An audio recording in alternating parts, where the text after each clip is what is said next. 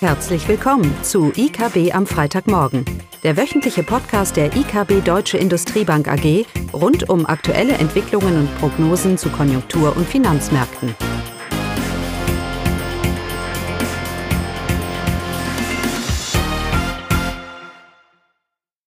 Willkommen zu IKB am Freitagmorgen, heute mit Caroline, Klaus und mir Eugenia.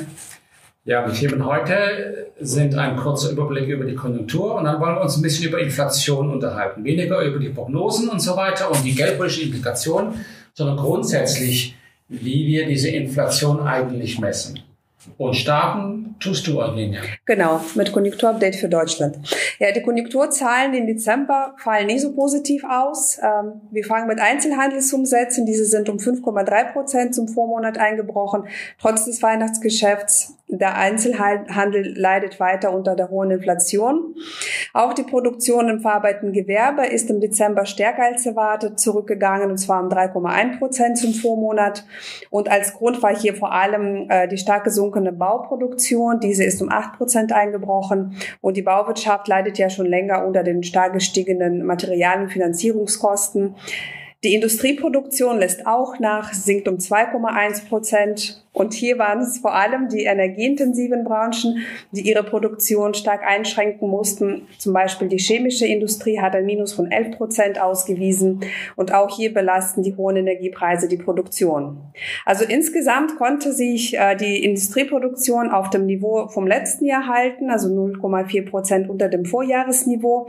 Aber die zeigt eben auch keine Erholung seit der Pandemiejahr gegenüber dem Vorkriseniveau der Pandemie, also zum Jahresdurchschnitt 219 ähm, liegt das Produktionsniveau der Industrie um sieben Prozent niedriger.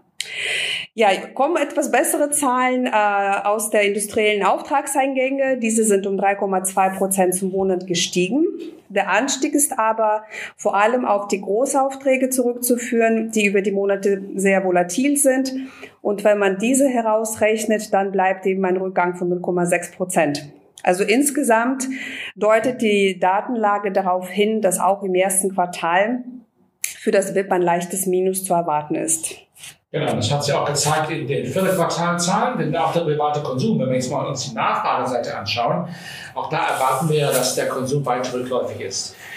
Dass natürlich die Chemieindustrie es schwer hat, ist auch klar, nicht nur konjunkturell, sondern auch strukturell wenn man sich die Basischemie anschaut, da ist ja der negative Produktionstrend, äh, existiert ja schon, schon mindestens sechs bis sieben Jahre, geht also schon etwas länger ähm, zurück. Aber jetzt wollen wir mal ganz kurz uns über Inflation unterhalten. Und wenn ich, wir haben die letzten 18 Monate oder zwei Jahre nichts anderes gemacht. Und jeder weiß, die Inflationsrate ist hoch. Aber wenn ich jetzt jemanden frage, was ist eigentlich diese Inflation? Wie wird die denn gemessen? Im besten Fall bekomme ich eine Antwort, ja, es, sind, es ist der Preisanstieg. Okay, monatlicher Preisanstieg, quartärlicher Preisanstieg, Jahr auf Jahr Preisanstieg. Im besten Fall höre ich dann auch noch, es ist der jährliche Preisanstieg. Dann sind wir schon ziemlich weit. Das Problem, das wir in Europa vor allem haben, ist, dass die Grundlage von diesem Preisanstieg ein Verbraucherpreisindex ist, beziehungsweise mehrere. Das ist ja das Problem, das wir auch für Deutschland haben. Wir haben auf der einen Seite einen harmonisierten Verbraucherpreisindex, der wird von Eurostat generiert und wir haben den klassischen Verbraucherpreisindex, der uns die Statistische Bundesamt äh, generiert. Also ein Index, wo gewisse, wo, wo der ideale Konsument oder der Durchschnittskonsument dargestellt wird und dementsprechend haben dann auch äh, die Ausgabenkomponenten, Lebensmittel, Autos und so weiter eine gewisse Gewichtung. Und äh, bei manchen wird die Gewichtung öfters geändert, bei anderen dauert äh, nur alle paar Jahre. Beides ist nur eine Proxy von, von einem Korb von Waren oder einem Durchschnitt, der Durchschnittsbürger hier, hier benutzt. Und der Verbraucherpreisindex, also der HVP, der harmonisierte und der normale, hat sich in den letzten Jahren auch so ein bisschen unterschiedlich entwickelt, weil eben das Konsumverhalten nicht immer gleich ist. Ja, während der harmonisierte äh, die Gewichtung jedes Jahr ändert, man versucht es zu aktualisieren, sage ich mal, ist es beim Carolina, beim, ähm, beim Nationalen. Beim Nationalen nur alle? Fünf Jahre. Alle, alle fünf Jahre. Und es ist ja ganz normal. Das heißt, wenn, wenn etwas sehr, sehr teuer wird, eine Komponente, dann verhält sich ja der Konsument so, dass er davon vielleicht auch weniger konsumiert. Das heißt ganz natürlich, dass in einem, in einem steilen Inflationsumfeld ändert sich das Konsumverhalten.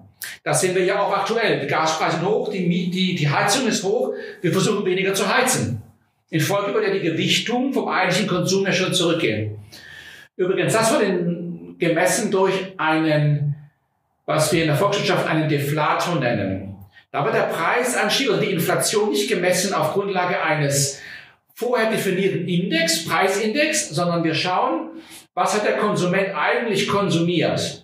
Das heißt, wenn er weniger für etwas konsumiert, fließt es automatisch in die, in die Inflationszahl und nicht erst später, wenn man die Gewichtungen verändert. Also, lange Geschichte, kurzer Sinn. Wir hatten ja die Inflationszahlen für Januar und die haben mal wieder gezeigt, was für ein Chaos das hier zum Teil ist.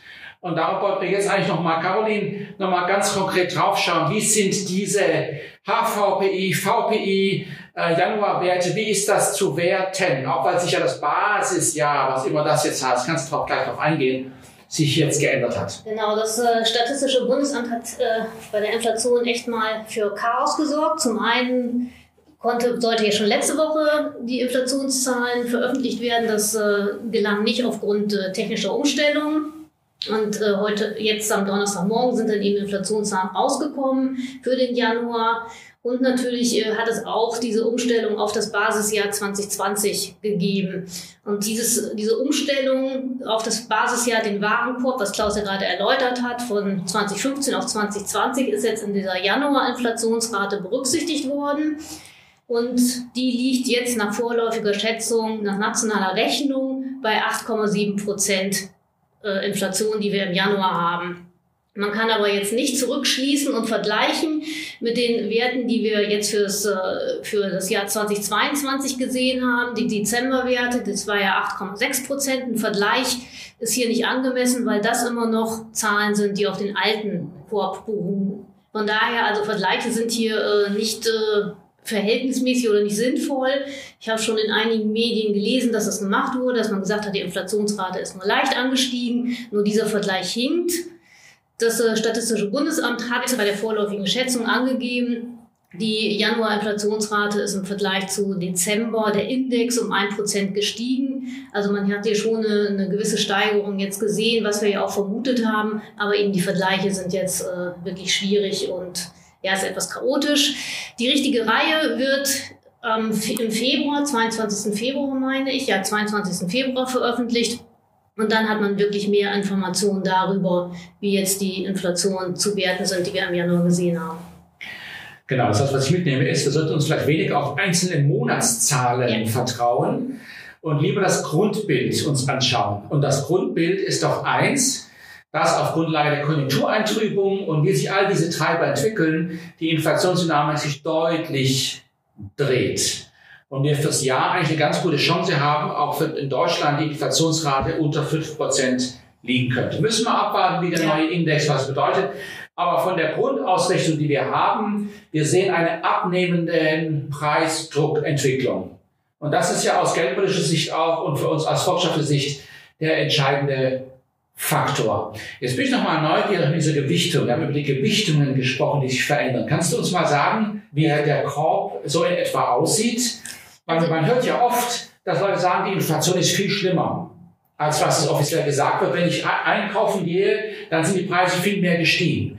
Das liegt ja nicht daran, dass sie in dem Fall die Lebensmittel ja nur, nur einen Anteil haben an dem Korb. Was treibt denn dieser Korb? Oder was treibt denn diesen Korb? Was sind denn so die großen Gewichte? Also den neuen Korb von 2020, den kennt man natürlich noch nicht, aber es wird, da wird es auch keine so großen Abweichungen geben. Im Warenkorb sind vor allem sind es äh, Wohnungen, äh, also die Mieten und in Deutschland gehört eben das, äh, die selbstgenutzte, das selbstgenutzte Wohneigentum auch hinzu, die das berechnen. Das ist der Unterschied zu der Eurostat-Rechnung. Also Wohnungen, Mieten, Heizkosten machen rund 30 Prozent in dem Korb aus. Bei äh, Nahrungsmittel und äh, Getränke sind es etwas über 10 Prozent. Und äh, ja, Verkehr ist noch ein größerer Batzen mit 13 Prozent. Sehr interessant. Ein Drittel ist Wohnen. Sachen, ja. die ich gar nicht also so nicht viel beeinflussen kann. Und natürlich die Inflation wurde ja getrieben in Deutschland unter anderem durch die oder initiiert durch die Lebensmittelpreise. Und natürlich spürt man dann die gespürte Inflation, die ich einkaufe. Wenn ich einkaufen gehe, ist natürlich dann viel, viel höher. Sie wurde ja nicht über Mieten getrieben oder sonstige Sachen oder Mietkosten. Naja, du hast es natürlich in den Stromrechnung, Gasrechnung hast du es mit drin. Das kommt jetzt, das kommt jetzt rein, genau. Da ist ja dann auch noch die Gegenbewegung durch den Staat mit seiner mit der Übernahme der Kosten und ja, genau, das, das, dämpft ja dann, das dämpft ja dann da wieder.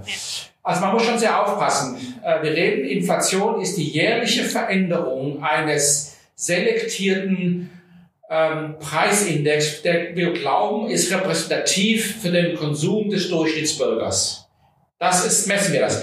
Auch ganze Vermögenspreise, das fließt alles hier nicht rein. Mieten, auch Immobilienpreise, indirekt vielleicht über die Mieten dann. Aber das ist dann auch sehr schwach. Äh, die Mieten spiegeln das ja nicht immer gleich. Von daher wird viele Elemente äh, hier, hier weg, weggelassen, weil der Fokus ganz klar auf Verbrauch. Es ist der Verbraucherpreisindex. Es gibt auch einen Erzeugerpreisindex. Das ist eine ganz andere Inflation, was die Produzenten natürlich erfahren. Und von daher ist es wichtig, hier auf der einen Seite genau zu wissen, was wir reden, von welchem Index und von welchen Preisveränderungen, über welche Zeit. Ähm, und unterm Strich ist einfach entscheidend, die monatlichen Werte sind nicht die entscheidenden, ist das Gesamtbild, das entscheidend ist. Und da bleiben wir weiterhin relativ positiv. Und auch langfristig bleiben wir positiv, dass diese Inflationsrate auch den Euroraum, ganz klar, wie man sie misst, äh, sie wird relativ niedrig stabil bleiben. Es ist so eine Frage, wo der Gleichgewichtszinssatz dann dafür sein, sein wird. Aber das ist ein anderes Thema. Okay. Das war's für heute. Tschüss. Tschüss. Tschüss. Das war das wöchentliche IKB am Freitagmorgen. Sie wollen immer über neue Ausgaben informiert bleiben? Dann direkt den Podcast abonnieren. Oder besuchen Sie uns unter www.ikb-blog.de slash podcast.